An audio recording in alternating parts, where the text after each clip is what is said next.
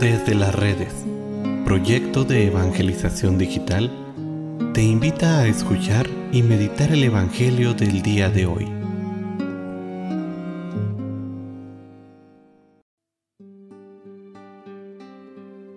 El día de hoy, miércoles 29 de junio, escuchemos con atención el Santo Evangelio según San Mateo. En aquel tiempo, cuando llegó Jesús a la región de Cesarea de Filipo, hizo esta pregunta a sus discípulos. ¿Quién dice la gente que es el Hijo del Hombre?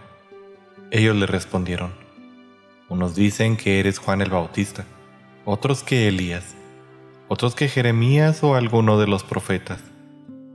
Luego les preguntó, ¿y ustedes quién dicen que soy yo?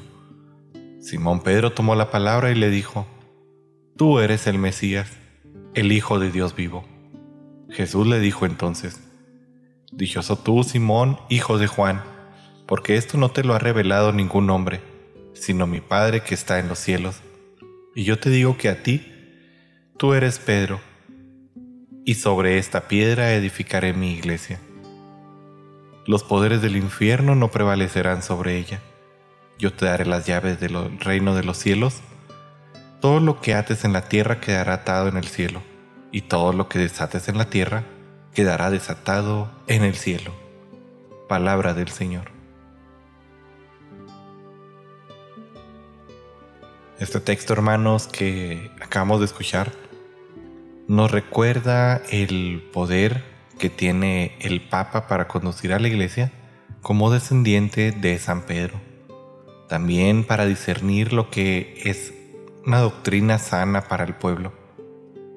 Esto, este poder no lo recibió de los hombres, sino del mismo Jesucristo, a quien hoy lo hemos oído decir con una claridad, yo te daré las llaves del cielo. Todo lo que ates en la tierra quedará atado en el cielo, y lo que desates en la tierra quedará desatado en el cielo. De esta manera, quien no escucha ni respeta, a quien es el mismo sucesor de Cristo, cae en una desobediencia y en una ofensa hacia el mismo Cristo. Jesús quiso dejar un pastor que en su nombre gobernara y evangelizara a la iglesia. Es por esto que le dio palabras de sabiduría, de ciencia, para que con ellas dirigiera el caminar del pueblo de Dios. Claro que en la historia de la iglesia hay muchos ejemplos de pastores que llegaron a este gran eh, puesto y que no supieron escuchar la voz de Dios. Pero no nos podemos detener en estos pastores que cometieron un error, porque a pesar de todo, eran humanos y los humanos nos equivocamos. Al contrario, es responsabilidad de nosotros orar por el Santo Padre, por el Papa, para que el Espíritu Santo lo guíe, lo acompañe. Es por ello tan importante que nosotros caminemos en una unidad como iglesia y que al mismo tiempo nos instruyamos como verdaderos hijos de Dios mediante las encíclicas que deberían de ser leídas por todos nosotros, las exhortaciones que nos van guiando y educando en el camino de la fe. Esto debería ser de gran interés para todos nosotros.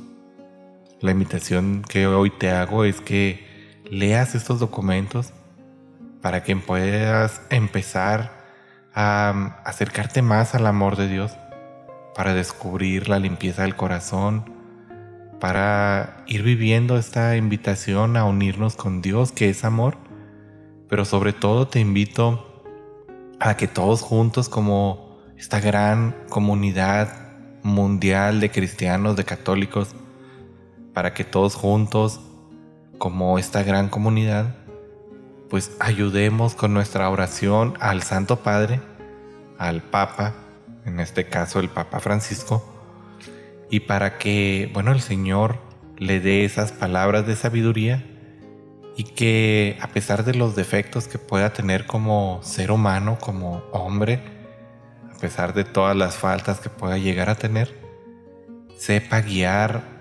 rectamente a la iglesia correctamente y sepa escuchar la voz del Espíritu Santo.